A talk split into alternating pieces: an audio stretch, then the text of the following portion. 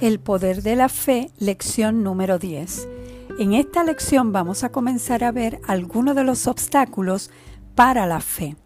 Para que pueda fluir en el poder de Dios en fe, tienes que quitar estos obstáculos. Y el primer obstáculo es no ser conscientes de que tenemos fe. Unos no están conscientes de que tienen fe porque su enfoque está mayormente en las circunstancias y otros no tienen fe porque creen que no la tienen. Romanos 12.3 nos dice que Dios nos ha dado una medida de fe a cada uno de nosotros. Así que tenemos fe. Y lo que necesitamos es una fe como un grano de mostaza. Jesús dijo en Lucas capítulo 17, verso 6, si ustedes tuvieran una fe tan pequeña como un grano de mostaza, podrían decirle a este árbol, desarráigate y plántate en el mar y les obedecería. Hermanos, no es asunto de tener mucha fe, es asunto de tener fe y que esa fe permanezca, sobre todo en medio de las circunstancias mientras creas que es necesario tener una fe especial, y pongo entre comillas, es la fe especial, porque no hay fe especial, o sea, es tener fe. Mientras creas que es necesario tener una fe especial, que creemos que solo unos pocos la tienen, entonces no vas a recibir lo que Dios te ofrece. Tú tienes fe. El segundo obstáculo es no conocer la voluntad de Dios. La fe obra donde se conoce la voluntad de Dios. Filemón capítulo 1 verso 6. Sí, Filemón está en la Biblia, es un libro en el Nuevo Testamento. Nos dice en el, en el capítulo 1 verso 6, para que la participación de tu fe sea eficaz en el conocimiento de todo el bien que está en vosotros por Cristo Jesús. Mientras más conoces lo que Dios tiene para ti en Cristo, más vas a disfrutar de todas esas cosas porque tu fe entonces será eficaz.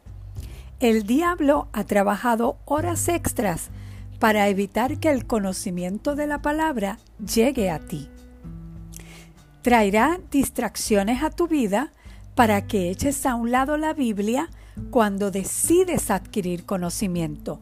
No se lo permitas. Jesús dijo en Juan 8:32, conocerán la verdad y la verdad los hará libre. Ahora, entiende bien esto. La verdad no te hará libre, solo la verdad que tú conoces es la que te hace libre. Conocerán la verdad y entonces esa verdad te hace libre. El no saber lo que Dios dice que eres, lo que Dios dice que tienes y lo que Dios dice que puedes hacer, esa falta de conocimiento te mantendrá cautivo y derrotado.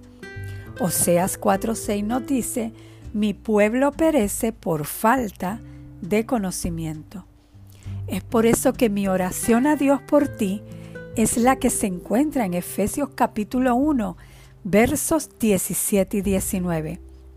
Pido que el Dios de nuestro Señor Jesucristo, el Padre glorioso, les dé el espíritu de sabiduría y de revelación para que lo conozcan mejor. Pido también que les sean iluminados los ojos del corazón para que sepan a qué esperanza Él los ha llamado, cuál es la riqueza de su gloriosa herencia entre los santos y cuán incomparable es la grandeza de su poder a favor de los que creemos. Ese poder es la fuerza grandiosa y eficaz.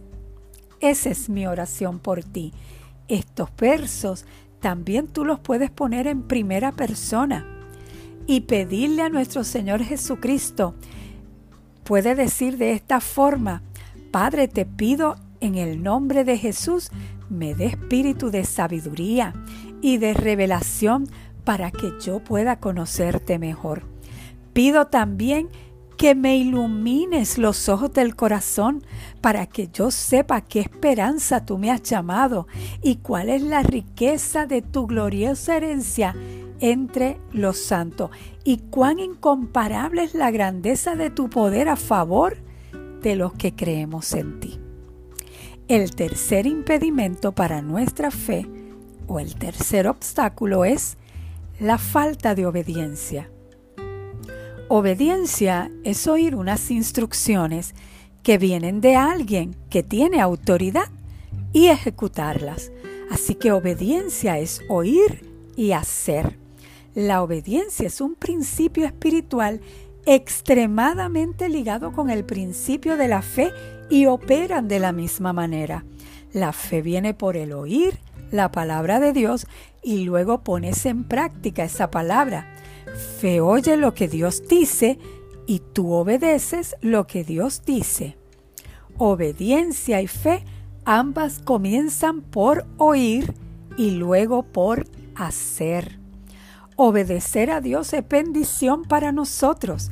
Desobedecer a Dios nos buscamos nosotros mismos la maldición. Luego lee Deuteronomio 28 Ahí te narra las bendiciones por causa de tu obediencia y las maldiciones, maldiciones que pueden venir por causa de la desobediencia. Así que quita esos obstáculos. Tú tienes fe y mientras sigas oyendo la palabra de Dios como ahora lo estás haciendo, tu fe seguirá creciendo. Llénate del conocimiento de la palabra de Dios sobre todo de lo que Dios te ha dado en Cristo y obedece a Dios. El verso para memorizar es en Juan 8:32, conocerán la verdad y la verdad los hará libres. En la próxima lección continuaremos viendo otros obstáculos que son impedimentos para nuestra fe. Bendecido.